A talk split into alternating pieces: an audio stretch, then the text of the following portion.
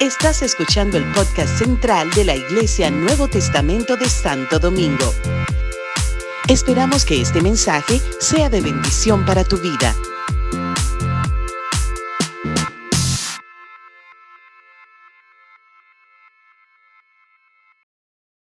Buenos,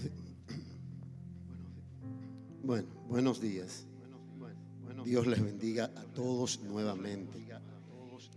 Para nosotros eh, es un honor, un gozo estar aquí. Créannos que sí, porque hemos sentido su, alegría, su, su gozo en el Señor y eso, eso contagia. De verdad que estamos muy agradecidos también, pastores, de haberles conocido. Dios es bueno.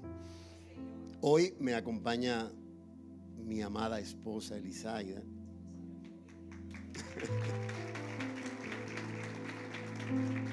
Eh, mi hija más pequeña Jael y mi amado hermano Richard Reyes.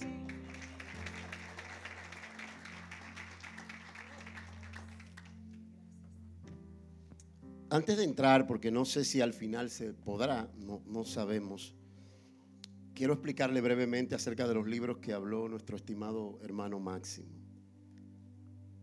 Nosotros hemos escrito algunos libros para, el Señor nos ha permitido hacerlo.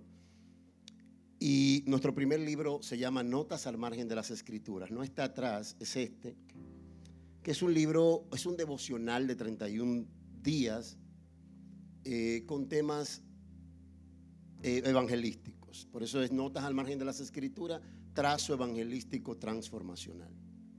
Nuestro segundo libro es El perdón que desata bendición ilimitada. Son reflexiones cortitas acerca del perdón y donde ahí abordo ciertos testimonios que nos pasaron. Nosotros fuimos, eh, recibimos tuvimos un problema grave hace muchos años y nos iban a asesinar, nos apuñalearon todo el cuerpo, muchas partes del cuerpo.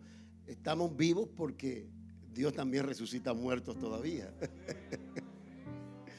Ahí hablo de eso y también de otras, otros testimonios que tenemos acerca del perdón. Eh, y obviamente el perdón basado entre los equipos, los matrimonios, el perdón de Dios sobre la humanidad. Ahí hablamos, son pensamientos de la escritura eh, en este libro. Y nuestro último libro que salió es Constructores de Reino en una generación anti Dios. O sea, cómo nosotros podemos construir reino en una cultura que abiertamente rechaza la verdad divina. ¿Cómo podemos construir reino? Y ahí hablamos que en realidad eh, el mayor enemigo del reino de Dios no son ninguno de los, de los grupos que se eh, ni los ateos, no, no, esos no son los mayores enemigos, no. Los mayores enemigos del reino de Dios a veces están sentados en, los- en las bancas de las congregaciones. Y ahí explico, no le voy a dar mucho detalle, pero ahí hablamos un poco acerca de eso, de la bendición de poder construir reino, de ser personas que puedan caminar contra cultura en la generación que Dios nos ha llamado a vivir y a estar. Espero que si alguno lo adquirió, lo adquiere, que pueda ser de bendición para ustedes. Ese es el propósito. Yo creo que vayamos a la Biblia. El libro de Joel capítulo 2. Profeta Joel capítulo 2, verso 28 y 29. Y después de esto, derramaré mi espíritu sobre toda carne. Y profetizarán vuestros hijos y vuestras hijas. Vuestros ancianos soñarán sueños y vuestros jóvenes verán visiones. Y también sobre los siervos y sobre las siervas derramaré mi espíritu en aquellos días. Padre, en el nombre de Jesús, te damos muchas gracias en esta mañana por este alto honor que nos concedes de estar aquí por segunda vez. Para mí es un gran gozo y un privilegio conocer personas que también pertenecen al cuerpo de Cristo y que los estás usando con tanta gracia para ser fuente de bendición en este tiempo. gracias y en esta mañana te pido que la palabra que nos has dado pueda aportarle a esta iglesia y que ellos puedan seguir llevando tu palabra con fuego, con pasión a aquellos que no te conocen. Los cielos, Señor, sabemos que están abiertos. Ahora fluye y háblanos conforme a tu propósito. En el nombre de Jesús. Amén. Yo quiero aprovechar el tiempo y hablar unos minutos bajo el tema una generación que arde en las llamas del Espíritu. Yo creo que hoy más que nunca se necesitan hombres y mujeres que asuman su reto para lo cual han sido llamados.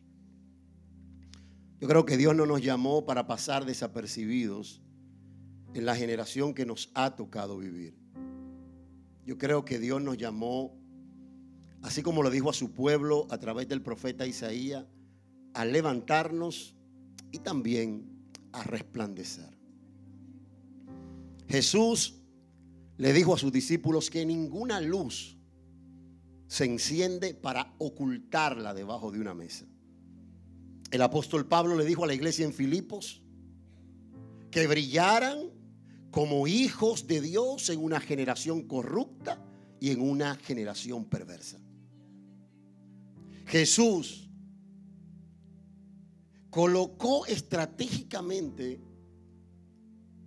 su base de operaciones en una ciudad llamada Capernaum. Capernaum pertenecía al territorio llamado Galilea de los gentiles. El profeta Isaías había dicho que Galilea de los gentiles, tierra que estaba asentada en tinieblas, iba a ser visitada por la luz. Cristo se crió en Galilea porque Nazaret pertenecía a ese territorio. Su primer mensaje fue dado en Nazaret, en la sinagoga de Nazaret, y sus discípulos, la mayoría, pertenecían a Galilea.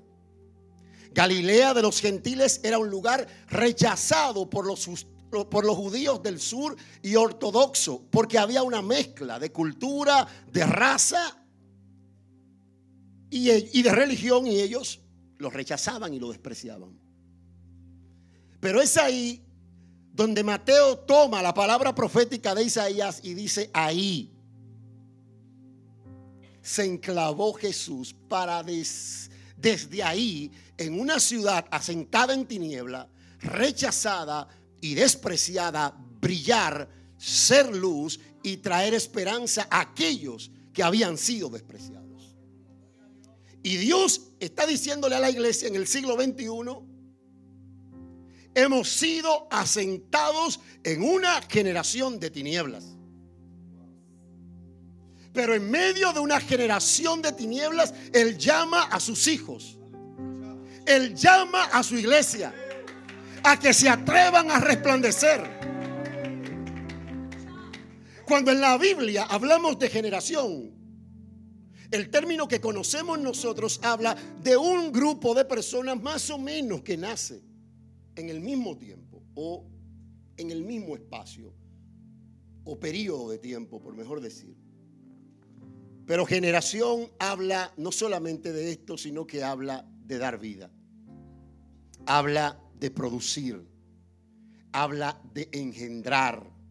Habla de dejar descendencia. De hecho, una de las definiciones de la palabra generación en el hebreo es la palabra toledot, que quiere decir descendencia, linaje y familia. Y usted sabe que en la escritura la bendición del linaje estaba relacionada por sus propias decisiones, obviamente, responsabilidad personal, pero también por las decisiones de sus fundadores. La Biblia dice que un día Abraham se encuentra con un personaje llamado Merquisedec. Y cuando tiene el encuentro con Merquisedec, dice que Merquisedec le da pan y vino. Y en respuesta, Abraham entrega los diezmos de todo. Yo no voy a hablar de diezmo, pero sí voy a hablar lo que acontece cuando hay una generosidad y lo que afecta a nuestro linaje. Vaya conmigo, porque el escritor de Hebreos ahora toma esta historia y dice que aún estando Leví en los lomos de Abraham, Leví pagó sus diezmos a Melquisedec. Lo que estoy diciendo es que la decisión de Abraham bendijo a alguien que todavía no había nacido, sino que solamente estaba en sus lomos su semilla. Génesis capítulo 5 dice, estas son las generaciones de Adán. Desde el capítulo 1 al capítulo 10, al verso 16, perdón,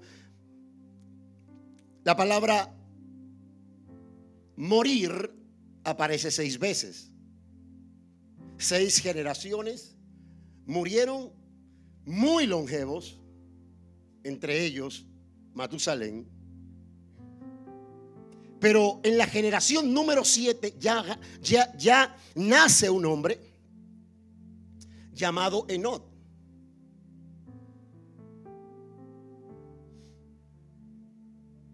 Y dice la Biblia que Enot caminó con Dios y fue traspuesto para no ver muerte. La palabra caminar en el hebreo es la palabra halat, que quiere decir se murió. Seis generaciones pasadas se sentaron a esperar la muerte y murieron. En la séptima generación, un hombre que venía de un linaje que había tomado decisiones para adorar a Dios ahora no espera la muerte, sino que se muere primero en su generación y decide hacerse uno con Dios para caminar con Él. Una generación que quiere andar en las llamas del Espíritu, tiene que entender que tiene que morirse en su generación. Porque mientras vivamos a nosotros y no dejemos que la vida de Él sea la que brote de nosotros, entonces estaremos impulsados por nuestra naturaleza caída. Pablo tiene que decir, señores, yo tuve que morirme. He parido iglesias, he escrito libros, he ganado almas, sí, es cierto, pero tuve que crucificarme juntamente con él. Por eso, el mundo ya no es lo que me atrae no tiene poder contra mí. Y cuando hablamos de mundo, un término que se ha malinterpretado un montón de veces, porque para algunos mundo significa que ninguna de las mujeres que hay en esta congregación es cristiana. Y lo que está hablando Pablo es que ya el sistema anti Dios no puede afectarlo porque él decidió crucificarse con el Señor. Necesitamos entender que una generación que arde en las llamas del Espíritu no está sujetada a las emociones, sino a la vida y a la presencia de Dios como guía y como impulso en su tiempo. Estar en las llamas o en el fuego del Espíritu no es desorden. No es tumbar gente a la mala. Estar en el fuego del Espíritu no es irrespetar a la gente y decirle lo que uno cree que es la verdad para tratarlos de obligar a seguir a Jesús. No, estar en la llama del Espíritu es asumir nuestra responsabilidad en nuestra generación y permitir que el Espíritu Santo inunde nuestras vidas como combustible, señores. Estar en las llamas del Espíritu es ser transformados por el Señor hasta reflejar su misma gloria. Porque todo el que está aquí tiene que entender que ha sido llamado para ser la expresión de Dios en la tierra. Ser su expresión no importa la temporada que estamos viviendo. Si estamos enfermos, que los ancianos oren por nosotros. Vayamos al médico, pero sigamos siendo su expresión. Si estamos en una crisis económica, hagamos nuestras diligencias haciéndolo honestamente, pero sigamos siendo la expresión de Dios. Hemos sido llamados a ser su expresión. El fuego habla de reconocer que hemos nacido de nuevo, que tenemos el Espíritu de Cristo dentro y eso nos hará entender que debemos ser movidos por su propósito y por su voluntad estar en fuego es no detenernos ante las circunstancias de la vida, pues cargamos una pasión y un fuego que no nos dejará sucumbir ante, ante, ante, ante los, los embates del reino de las tinieblas. ¿Cuántos están aquí? Dios es bueno. Y yo me río porque recuerdo cuando fuimos ordenados como pastor hace muchos años, en la ciudad de Miami llegó una, una profeta y su esposo. Ellos no, ellos no hablaban español.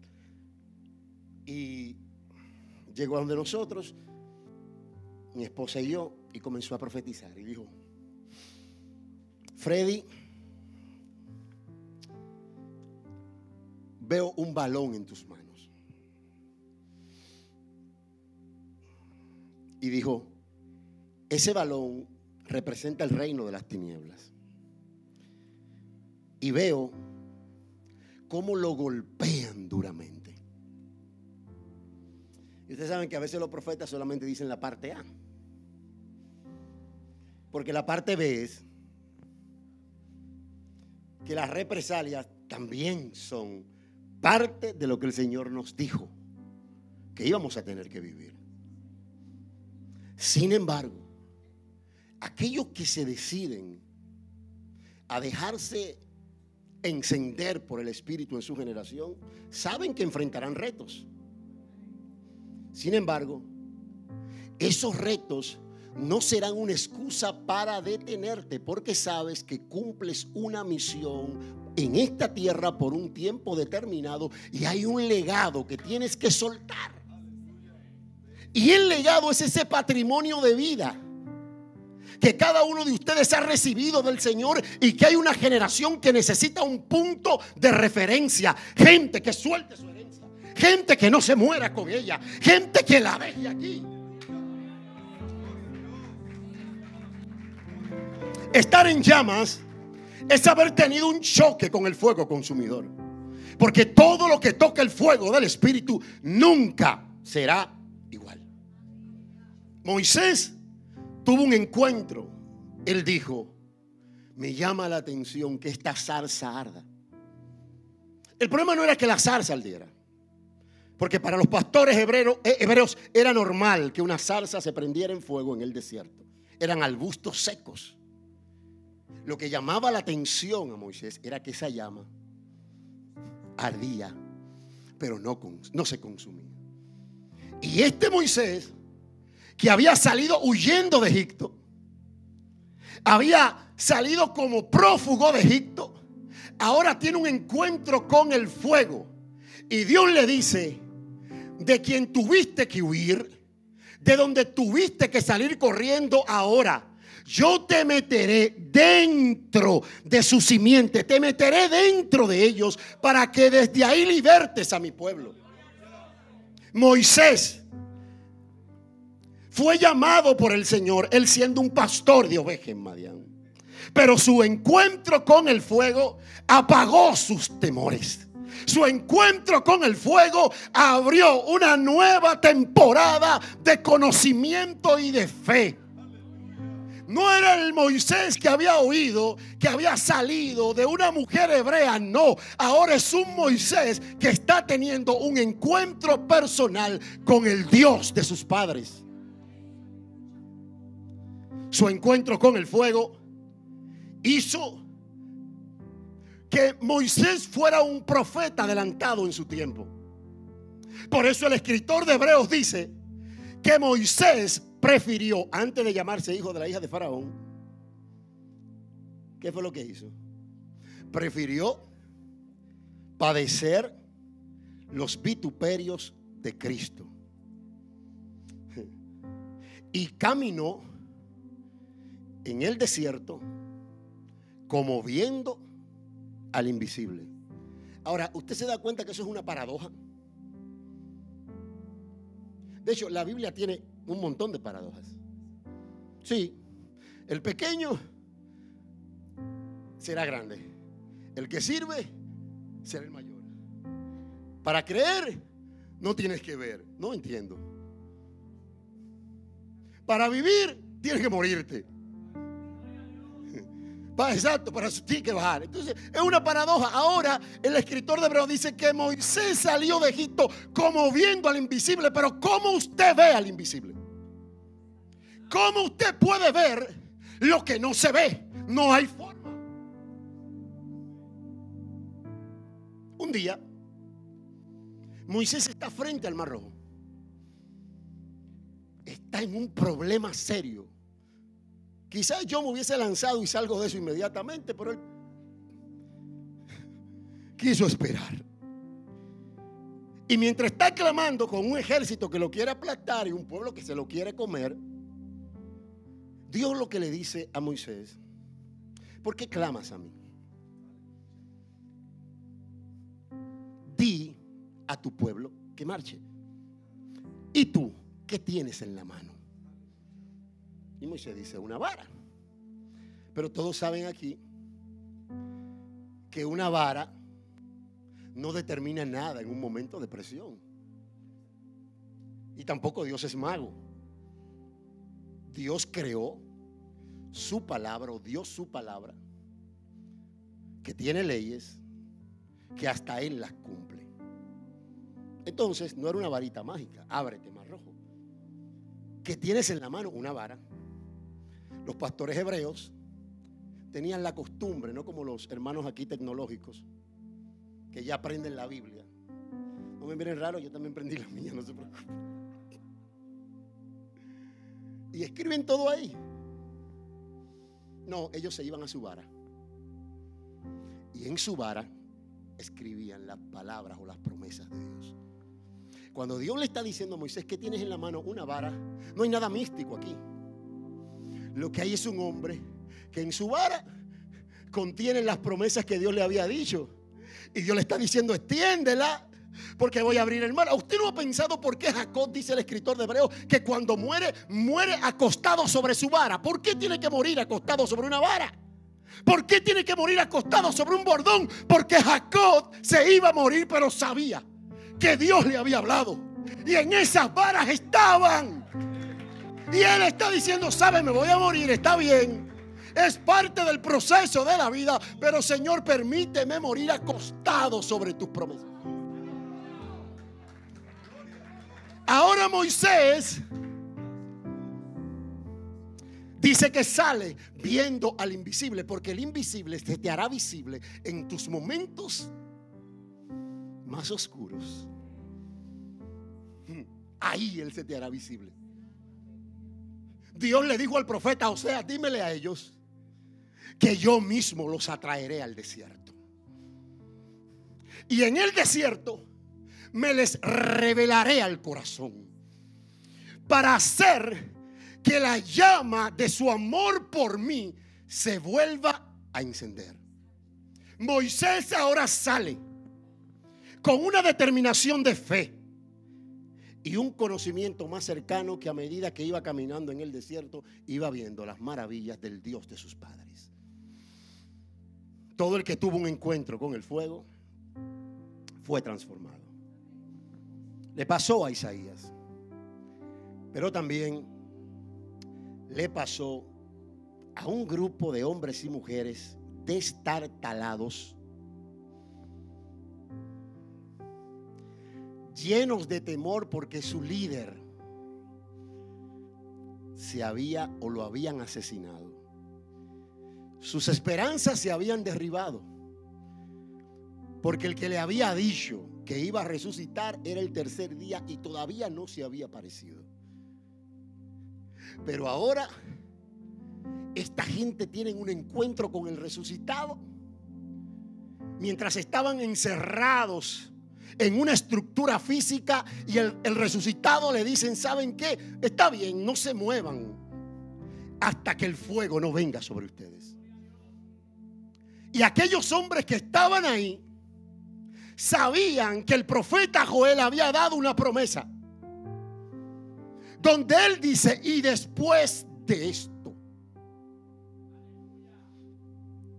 yo derramaré de mi espíritu sobre toda carne.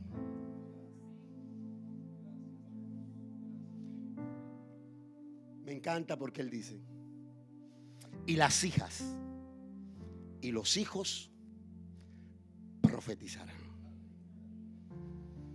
O sea, en el nuevo pacto, las mujeres también son llamadas a ser trompeta de Dios en su generación. También son llamadas a pertenecer al equipo apostólico de Cristo. Si no, pregúntenle a las mujeres de Lucas capítulo 8. Fueron llamadas a vociferar y a profetizar la esencia del Hijo de Dios en su generación. Los ancianos soñarán sueños. Y a mí me dio tanto gozo ver a los ancianos que pasaron, a las ancianas que pasaron aquí arriba. Porque la palabra, la pastora dio una palabra muy puntual.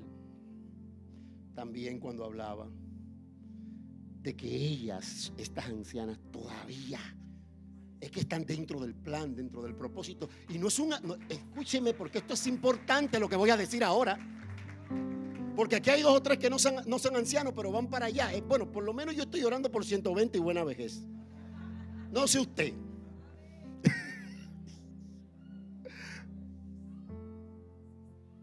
Los ancianos soñarán esta palabra anciano en el hebreo no está hablando de madurez espiritual, no, está hablando de viejitos. Es la palabra hebrea que identifica a los ancianos en edad. Y la palabra soñar, una de sus definiciones es estar hinchado. Es sanar y es fortalecer. Porque el que sueña no muere. Los ancianos soñarán sueños. Y Dios nunca ha tenido problema, ancianos, para llamar a esas personas, no importa la temporada de su vida que estén viviendo.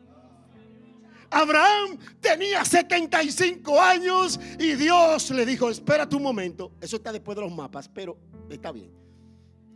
Todavía no te vas a morir. En tus lomos se encuentra el Salvador del mundo. Espérate un momento. Espérate un momento.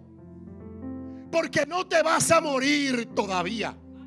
Moisés tenía 80 años cuando tenía su encuentro con el fuego. Moisés, no he terminado contigo. Voy a empezar. Simeón el Espíritu le dice, ¿sabes qué? No te vas a morir, Simeón, hasta que no veas al Salvador con tus ojos. Y un día, Simeón estaba ahí en su casa, viendo el juego entre Liceis y Agui Estrellas. Ahí. Al final los, los, que pertenecen a las sectas amarilla, roja, verde y de otros colores, tendremos un tiempo de liberación profunda. Eh, los, los sugiere me acompañen a salir al final.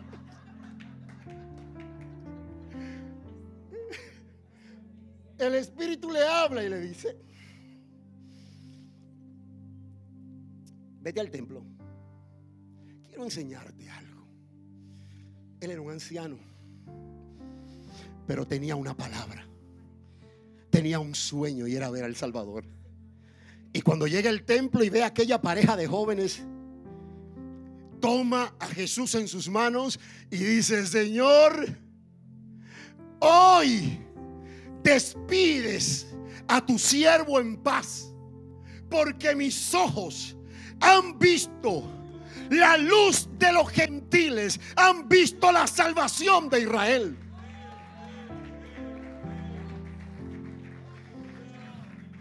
¿Y sabe lo que hizo este anciano? Dijo, me lo enseñaste, pero no me voy a morir así. Debo soltar lo que tengo dentro. María, ven acá. Este muchacho ha sido levantado para caída y para levantamientos de muchos. Y Él hará que por tu corazón sea traspasada una espada, hablando de lo que le pasaría en el Calvario. Ancianos, escuchen esto. No importa en la temporada que estén, no hay por qué dejar de soñar. Podemos tomar a nuestros nietos y ponerlos en las piernas, ponerle las manos y decirle cómo hemos venido al Señor. Hay que soltar, hay que orar. Ustedes todavía son necesarios en el reino de Dios. Ahora voy a hablar con los jóvenes. ¿Dónde están los jóvenes aquí? Dime, Rachel.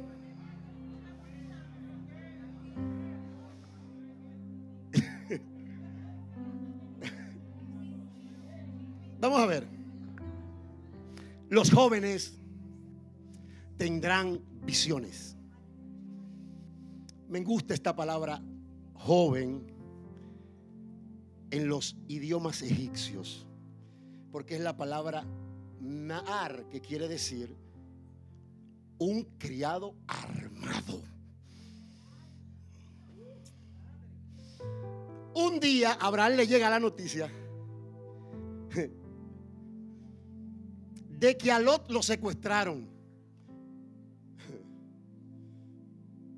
Y como Abraham no barajaba pleito, aunque eran cinco ejércitos que habían acababan de vencer cuatro ejércitos enemigos, él no fue a contratar sicarios, no, no, no, no, él llamó a 318 muchachos criados en casa. Y dice, me encanta esto, dice, los armó. ¿Y sabe qué, pastor? Hay una generación de jóvenes aquí que Dios le ha colocado en sus manos para que ustedes lo armen hasta los dientes. Porque nosotros no necesitamos multitudes. Las multitudes van a venir cuando tengamos la gente armada, preparada, alistada y adiestrada. Jóvenes, Dios le está diciendo, los he llamado en esta generación para que tengan visiones. Ahora, la palabra visión en el hebreo es la palabra shazón, que quiere decir una palabra de Dios recibida en la intimidad.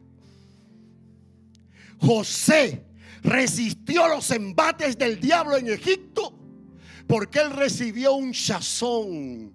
Él estaba en la intimidad. Y Dios quiere levantar jóvenes que entiendan que el secreto de Dios te hace brillar en público. Aquellos que cierran puertas donde nadie los ve. ¿Y sabes qué? Jóvenes, Dios le está diciendo, conozco tus luchas. Sé que estás lidiando con tu naturaleza, con las etapas de tu edad. ¿Sabes qué? Pero ni aún tus errores limitan mi propósito contigo.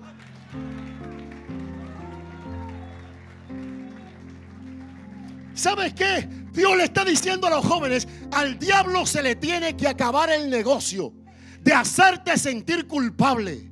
Porque para el pecado hay cruz, hay arrepentimiento, hay sangre. Pablo le dice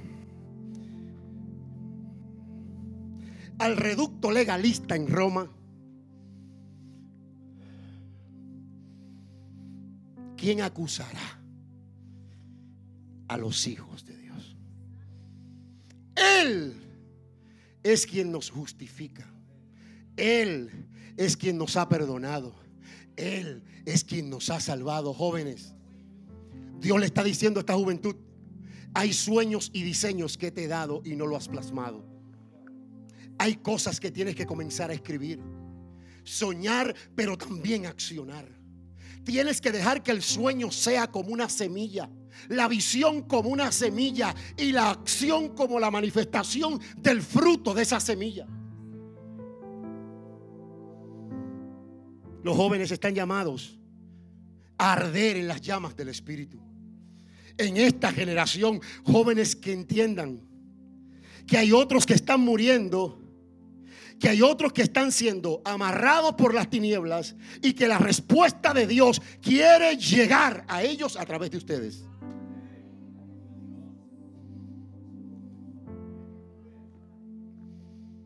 Sobre los siervos y sobre las siervas, mi espíritu también se derramará. ¿Sabe qué? Porque no hay nadie excluido.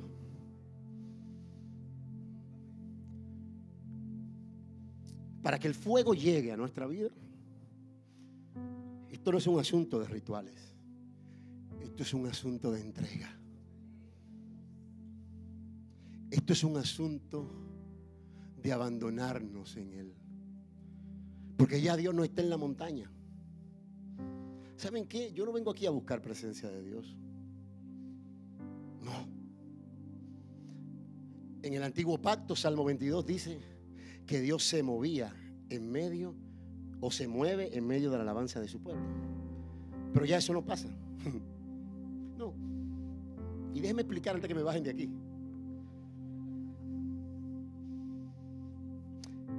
Cuando eso se dice, es una palabra puntual, porque el adorador en el antiguo pacto no era recipiente permanente del Espíritu. Entonces Dios tenía que moverse fuera de él. Por eso se movía en medio de la alabanza la dispensación del nuevo pacto cambia ese escenario porque ahora Él vive dentro del adorador y nosotros somos su alabanza. Efesios capítulo 1 y 2. Ahora, yo no vengo aquí a buscar presencia, no, yo vengo aquí a reunirme con un grupo de hombres y mujeres que cargan su presencia, que juntos somos piedras vivas para adorarle a Él. Eso hacemos aquí.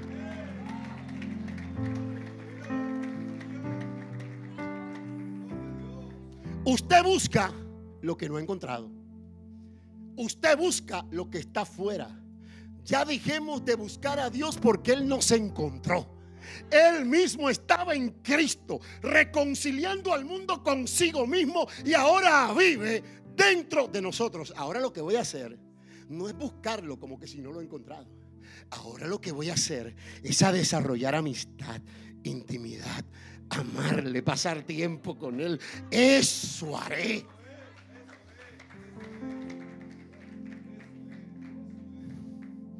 Los propósitos del fuego sobre una generación es que el fuego trae convicción de pecado y atrae los corazones al Padre. El fuego produce la vida de Cristo en sus hijos, porque sin el Espíritu Santo la imagen de Cristo no puede ser tallada. Una de las definiciones de la palabra derramamiento en el hebreo tiene que ver con la imagen de un tallador que talla la figura de una escultura sobre algo o sobre una madera o una roca.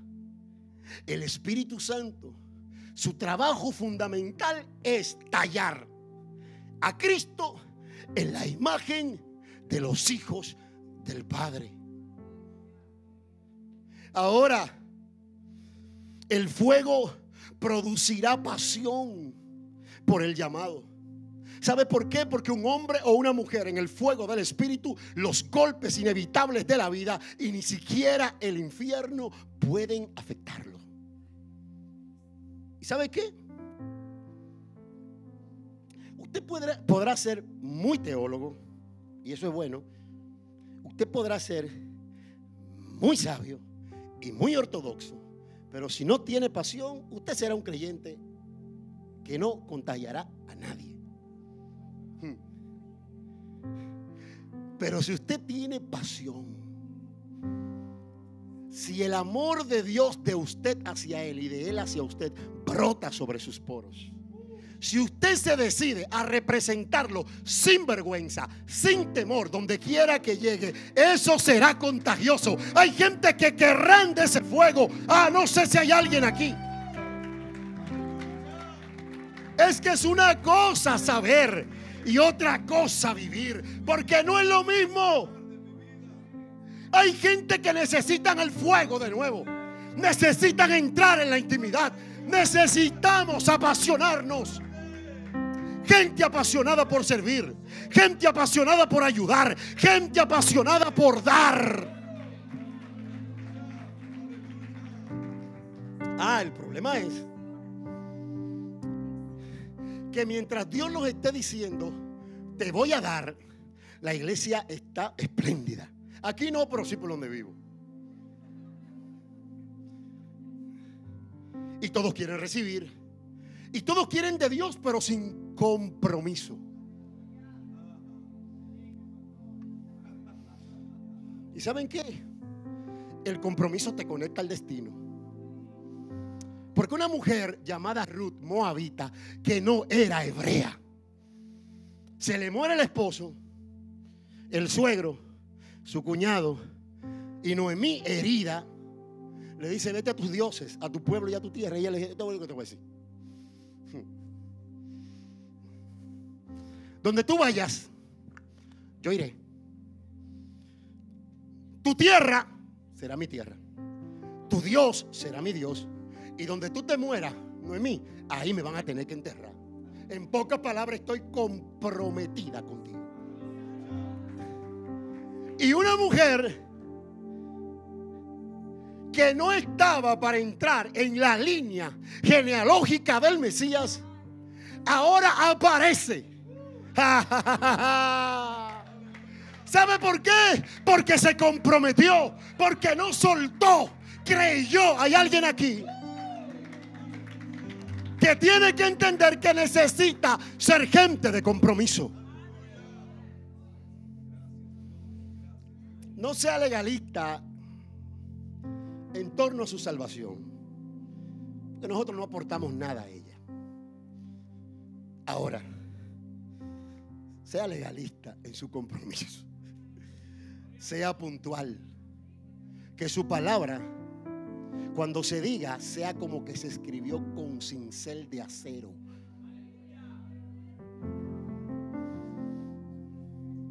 La pasión es lo que marca un hombre la diferencia en un hombre y una mujer de Dios.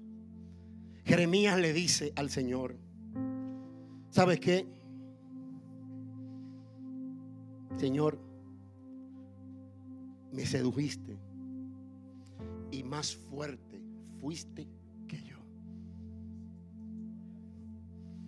Y cada vez que traté de dejar de hablar tus palabras y callarlas, no podía. Y él dice, ¿por qué? Él dice, porque había un fuego dentro de mí. Yo no sé si a usted le ha pasado, porque yo sé que quizás aquí no, pero yo me he acostado diciendo mañana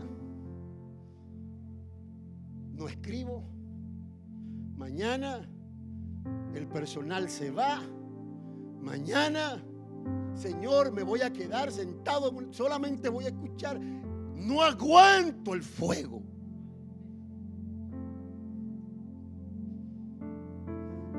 Pero cuando me levanto a mi hora, en la madrugada,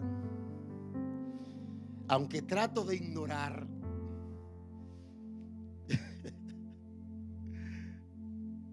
puedo.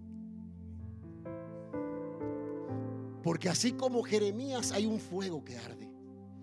Y hay gente sentado en estos bancos que así como Jeremías hay un fuego que arde. Han tratado de abortar la misión, de soltar su llamado, de dejar de ir a la congregación, de dejar de hablar de Cristo por los golpes, pero han sentido un fuego y le han dicho al Señor, tú me has seducido.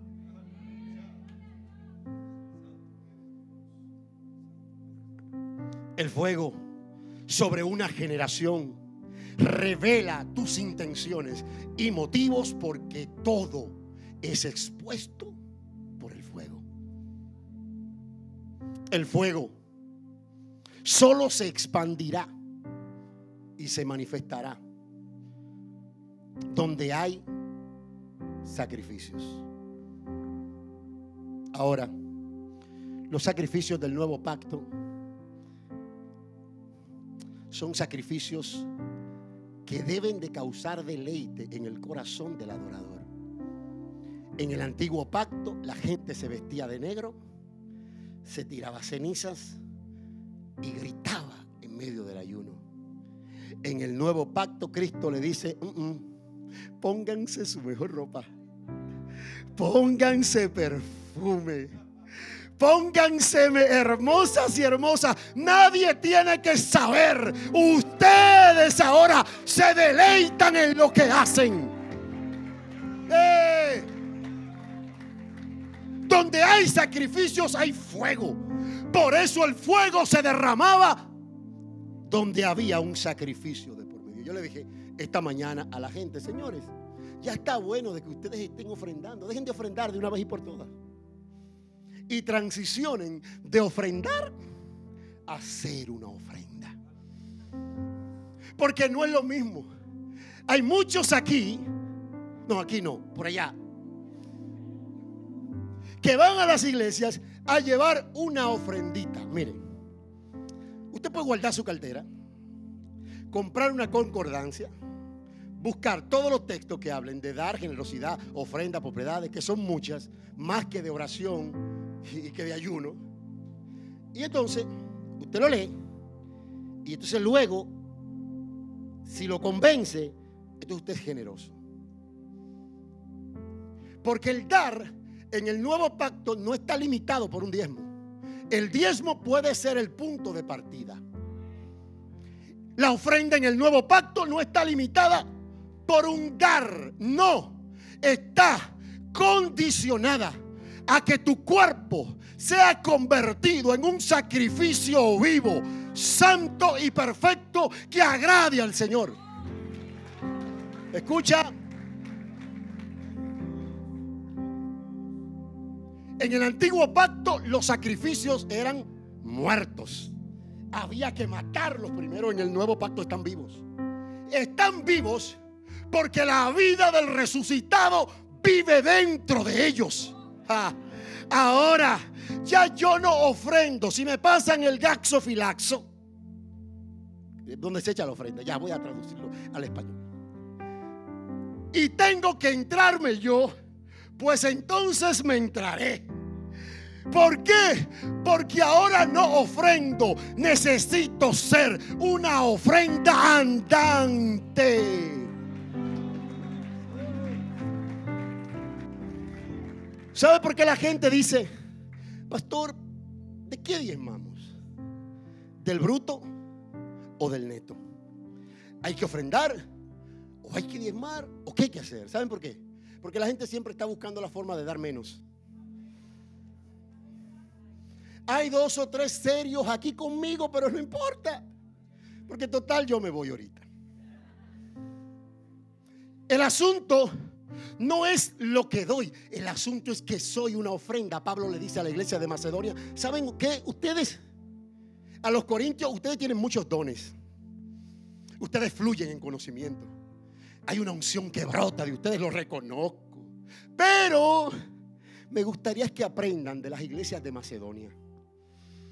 Porque ellas estando en gran profundidad de pobreza, no dejaron de abundar en generosidad, sino que nos rogaron. Pastor, ven acá. Usted es Pablo, porque usted se parece al apóstol Pablo. Y yo soy las iglesias de Macedonia. Las iglesias de Macedonia estaban siendo perseguidas, habían perdido propiedades, perseguidas por los judíos ortodoxos, estaban recibiendo fuego, no tenían recursos. Y Pablo, al parecer, le había dicho a las iglesias de Macedonia, ustedes pueden, porque sabemos lo que están viviendo. Ahí es que Pablo entonces le dice que ellas le rogaron, mire cómo fue. Eso está después de los mapas también. Pablo, no nos impidas dar. Pablo, te rogamos que nos dejes dar. Y y participar de esta gracia. Pablito, Pablito, por favor, te rogamos que nos dejes dar, no nos quites esta oportunidad de participar de un don inefable. Ahora escuche. El dar es el único don inefable. ¿Saben lo que es inefable? Gracias, pastor. Algo que no puede ser expresado con palabras. ¿Sabe por qué el dar es un don inefable? ¿Cuánto cobran aquí 15 y 30? Nadie cobra 15 y 30, pastores. Y yo, yo que pensaba tener una reunión al final del culto con ustedes. Para orar, no se preocupa más nada. Ustedes pasan 15 días haciendo un intercambio y muchos de nosotros lo hacemos inconscientemente. No importa que sea un emprendimiento personal o sea en un empleo, siendo colaborador en un sitio. Usted está haciendo un intercambio. Usted intercambia dinero por vida. Punto. Usted súmelo como quiera. Ahí hay tiempo, esfuerzo que se traduce a la larga como vida. Usted deja ocho horas de su vida, los que trabajan ocho horas, en ese trabajo para luego recibir un sueldo o una remuneración. Cuando usted toma de eso que le pagan, que representa lo que se le dio por su vida y dice, hay una parte escogida de esto. Usted no está dando dinero, sáquese eso de la cabeza. Usted está dando vida. Usted le está diciendo a Dios, ¿sabe qué? Tú eres más importante que esto. Tú eres más importante que mi vida. Cuando usted toma de su vida y le dice a alguien con hambre, con necesidad, ¿Sabes qué? Quiero darte. Tú no le estás dando dinero. Eso se va a acabar. Le has dado vida. Le marcaste el corazón. Algo pasará ahí.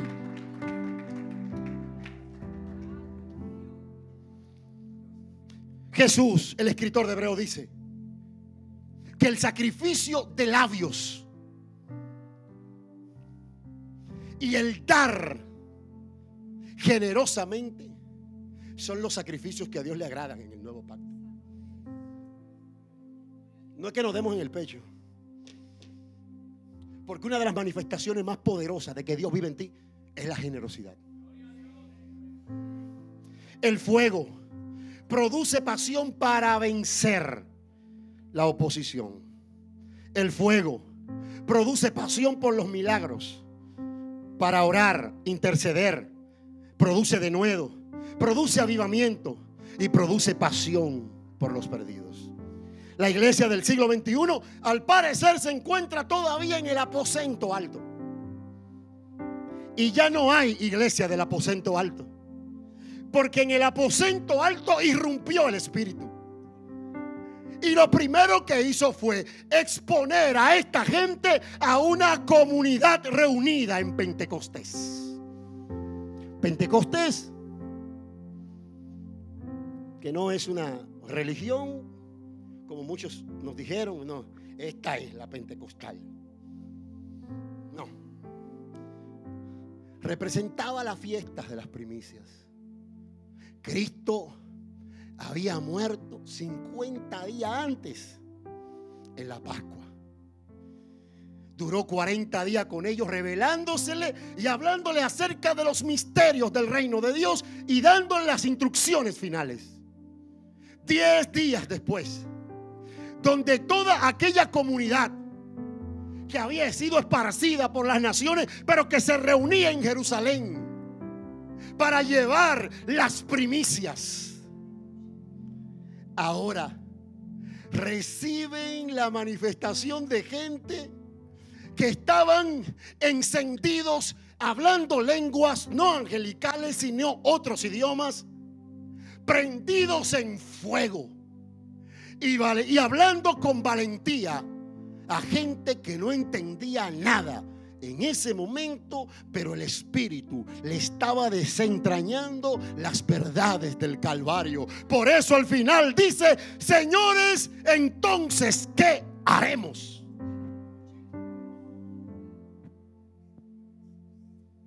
¿sabes qué? No pierdas el tiempo. Porque las promesas de Dios son hoy, no mañana. Porque el futuro es incierto, señores. Por eso Él dice, quiero salvarte hoy. A los que no conocen al Señor, por favor les ruego, vuélvanse a Dios. No a una religión. La religión aburre. Lean el libro, ahí yo hablo. El peor enemigo del reino es la religión. Estoy hablando de una relación con su creador.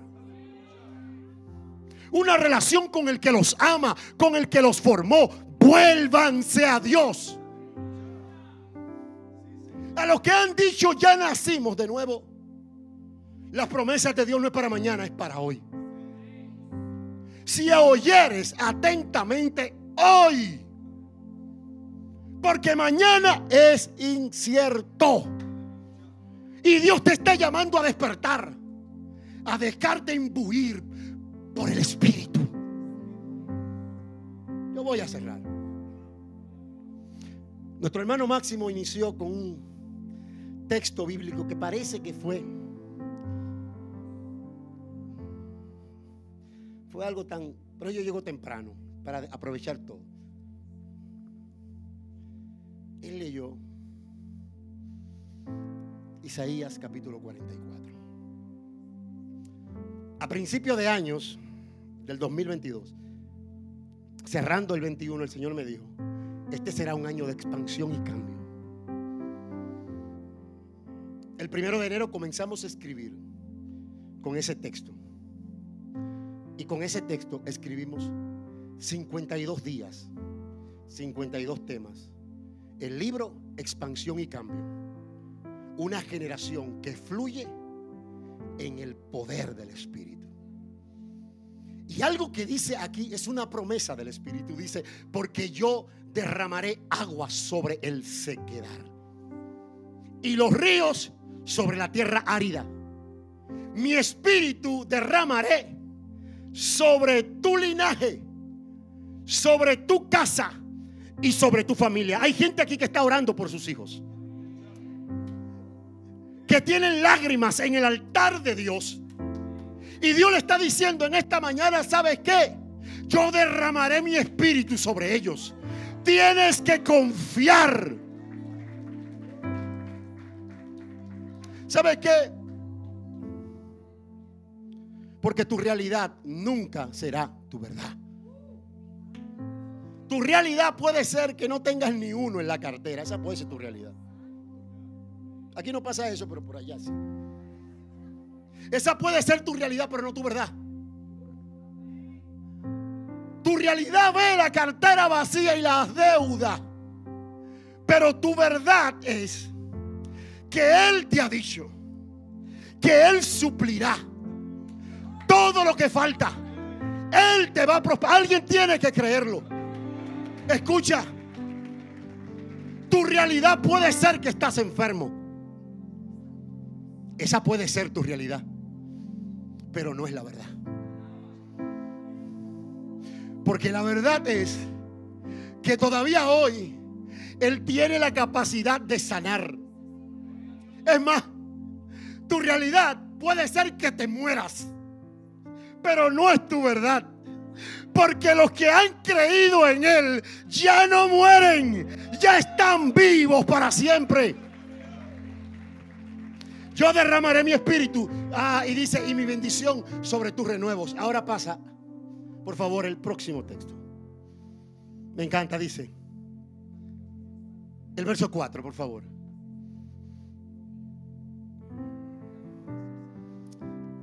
Yo se lo voy a decir dice que se levantará una generación como sauces junto a las riberas de las aguas. Y en ese libro definimos la generación sauce, que es aquella que se conecta a los afluentes de agua. Cristo se paró en la fiesta de los tabernáculos y dijo, el que cree en mí, como dice la escritura, de su interior van a brotar ríos de agua viva. Hay una generación sauce que no está dispuesta a morirse en el sequedar. ¿Sabes qué? Aún en tus últimas horas, gime, clama, fluye, multiplícate. Él no te ha dejado. Vamos, ponte de pie, vamos a orar. Hoy el Señor le está diciendo a alguien, voy a avivar mi obra en medio de los tiempos. Pero necesito gente.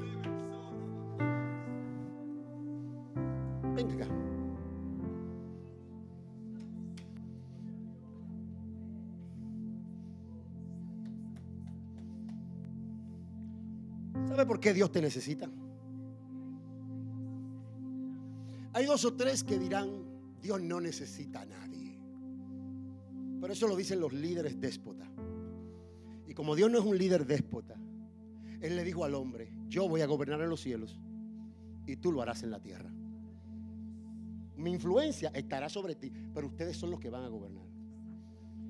¿Y sabe por qué Dios te necesita? Porque para el Espíritu Santo operar con legalidad en el plano de la materia necesita un cuerpo. Cuando Dios quiso que alguien le hiciera un arca, escucha mujer, llamó a Noé. Cuando Dios quiso que su hijo irrumpiera en el plano de lo humano, escogió a María para que fuera su recipiente, porque no podía entrar como espíritu, porque es ilegal. Por eso, todo el que no confiesa que Jesucristo vino en carne es un anticristo. ¿Por qué? Porque tiene que ser en carne. Se necesitan cuerpos. Cuando el profeta Joel desató la palabra, dijo, me voy a derramar sobre carnes. Y a través de ellos voy a profetizar. Y a través de ellos van a tener sueños. Y a través de ellos van a tener visiones. Mujer, escucha lo que Dios te dice. Él te necesita porque te ha llamado con una asignación. Y no es ni siquiera lo que tú piensas de ti, sino lo que ya Él ha dicho de ti. Vengan pastores.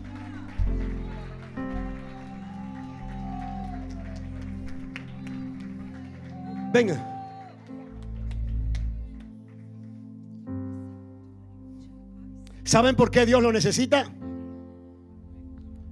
No porque nosotros tengamos nada que exhibir, sino porque se han abandonado a Él durante años. Y cada una de sus luchas ha sido para esto. Escuchen porque voy a decir algo muy importante. ¿Cuántos toman café aquí? Mire qué importante. Al final oraré por todos, tranquilos. Ahora, no se preocupe que para profetizar no hay que estar serio, así como los predicadores famosos. Todo el que toma café aquí y está bueno, Señor los perdone, dicen que sabroso está el café. Y no sé, como que sienten algo así. Pero no dicen que sabrosa estaba la bolsa de café. Ni tampoco dicen que sabrosa estaban las manos que hicieron el café. Ni tampoco dicen que sabroso estaba la greca en que se hizo el café.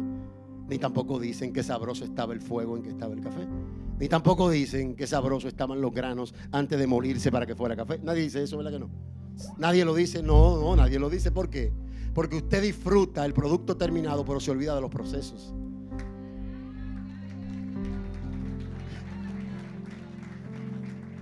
Y para ustedes hoy decir que sabroso es este momento, hubieron una serie de elementos que aunque no lo entendían en ese momento, ¿saben qué? Cooperaron para bien. Y Dios le está diciendo a gente ahí también sentada, lo único que está haciendo tu prueba, tu proceso es siendo la bolsa los granos, la greca y el fuego. Porque estás a punto de decir, wow, qué sabroso. Lo que están viviendo ahora ha sido producto de una serie de procesos que han tenido que vivir. Pero he aquí, dice el Señor, todavía faltan más vidas. Todavía seguiremos ganando, entrenando, formando, porque hay un depósito en ustedes para las multitudes.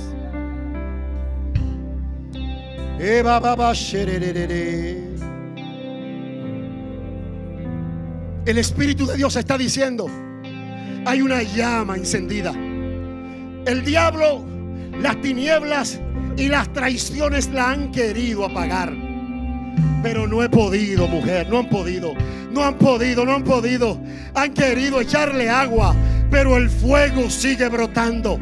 Nueva.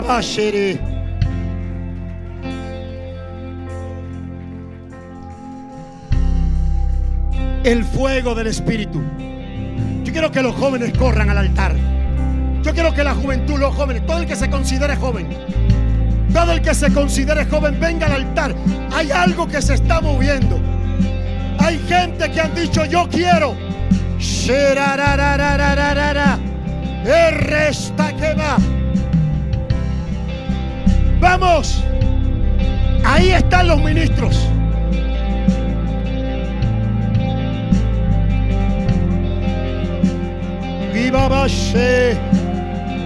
Vamos, Dios dijo. Dios dijo el viernes, ¿sabe qué? Los vengo a retar. Los vengo a retar. Esta ya sé. Veo gente aquí que Dios le está diciendo, ¿sabe qué? Arrerere. Hay cosas que estoy gestando en ti. Brillarás en esta generación. Vamos, vamos, vamos. Vamos, siga adorándole.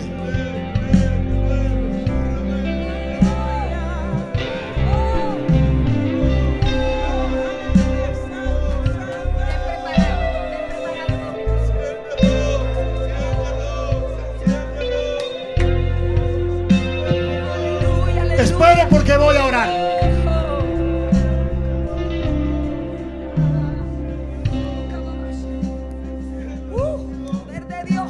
Jóvenes,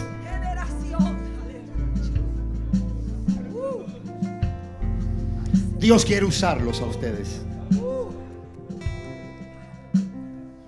Cuando Josías comenzó su reinado, tenía ocho años de edad. A los 16 años comenzó a buscar a Dios de todo corazón. Y años más tarde comenzó una de las reformas más poderosas en Judá. Dios quiere usar jóvenes como ustedes. Jóvenes que el sistema y otros le han dicho que no lo podrán lograr. Él está diciendo, quiero hacer cosas con ustedes en esta generación. Quiero usarlos porque los jóvenes también verán visiones.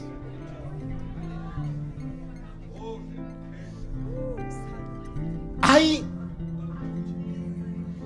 ¿Sabes qué está haciendo el Señor? Estoy levantando renuevos. Estoy levantando renuevos, ¿sabes? Porque hay una generación que se tiene que ir, es parte natural de la vida. Pero hay una generación que se está levantando.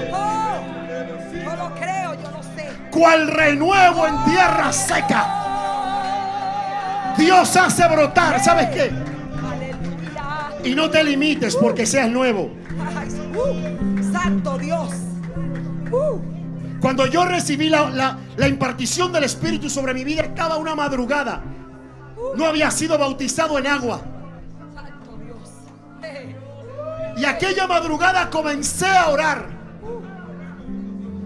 Tenía 24 años de edad. El Espíritu Santo, vamos, fluya. Vamos, fluyan, gente, fluyan. El Espíritu Santo en esa hora, con 24 años me dijo, quiero que hables a las naciones. Quiero que hables a la gente de mí. Hoy hay gente aquí postrada. Gente que Dios le está diciendo, ¿sabes qué? También te llamé. Te escogí. Te estoy llenando, hija.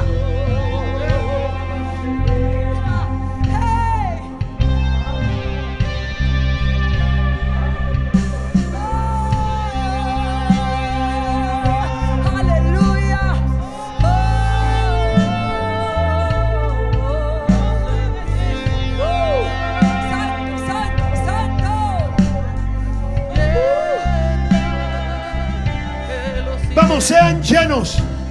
Sean llenos del Espíritu. Fluyan en lenguas. Oh. Dile, Señor, lléname. Hey, hey, hey. Aleluya. Los enfermos. Uh, Ahora, Padre. Padre, en el nombre de Oh, Jesús. Jehová, Rafa. Tú eres el Dios que sana. Rafa. Vamos, fluyan. Fluyan los profetas. Fluyan los profetas.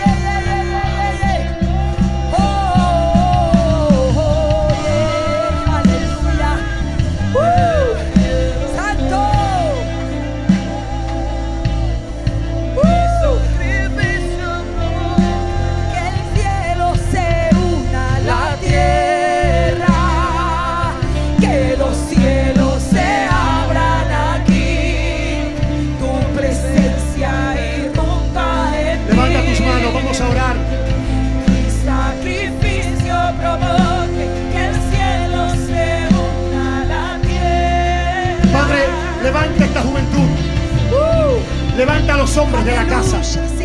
Levanta a los las mujeres. Sigue obrando en los ancianos. Uh. Levanta a los niños. Señor, ahora. Uh, Vamos, fluyan. hey, aleluya. Padre, lo estamos creyendo. Aleluya. ¿Sabe? Uh, santo, santo. El Espíritu Santo le está diciendo, este será un año de avance. Un año de expansión. Un año de transformación. Dios está diciendo, lo estoy haciendo indetenible. Aleluya. Eh, Pastor, el Espíritu Santo me muestra esto. Me muestra una semilla que fue sembrada en la oscuridad, donde nadie la veía, donde, donde durante años estaba desapercibida. Pero sabe, Dios está diciendo, esa semilla yo la estaba viendo, mujer. Y ahí, enterrada en los secretos, estaba echando raíces. Y Dios está diciendo, es el tiempo de que florezca. Es el tiempo de que...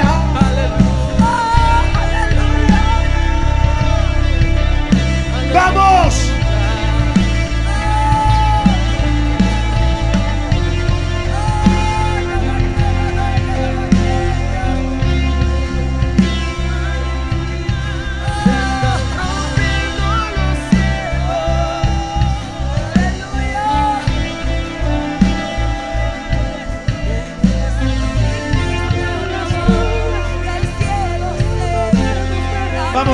Padre, gracias.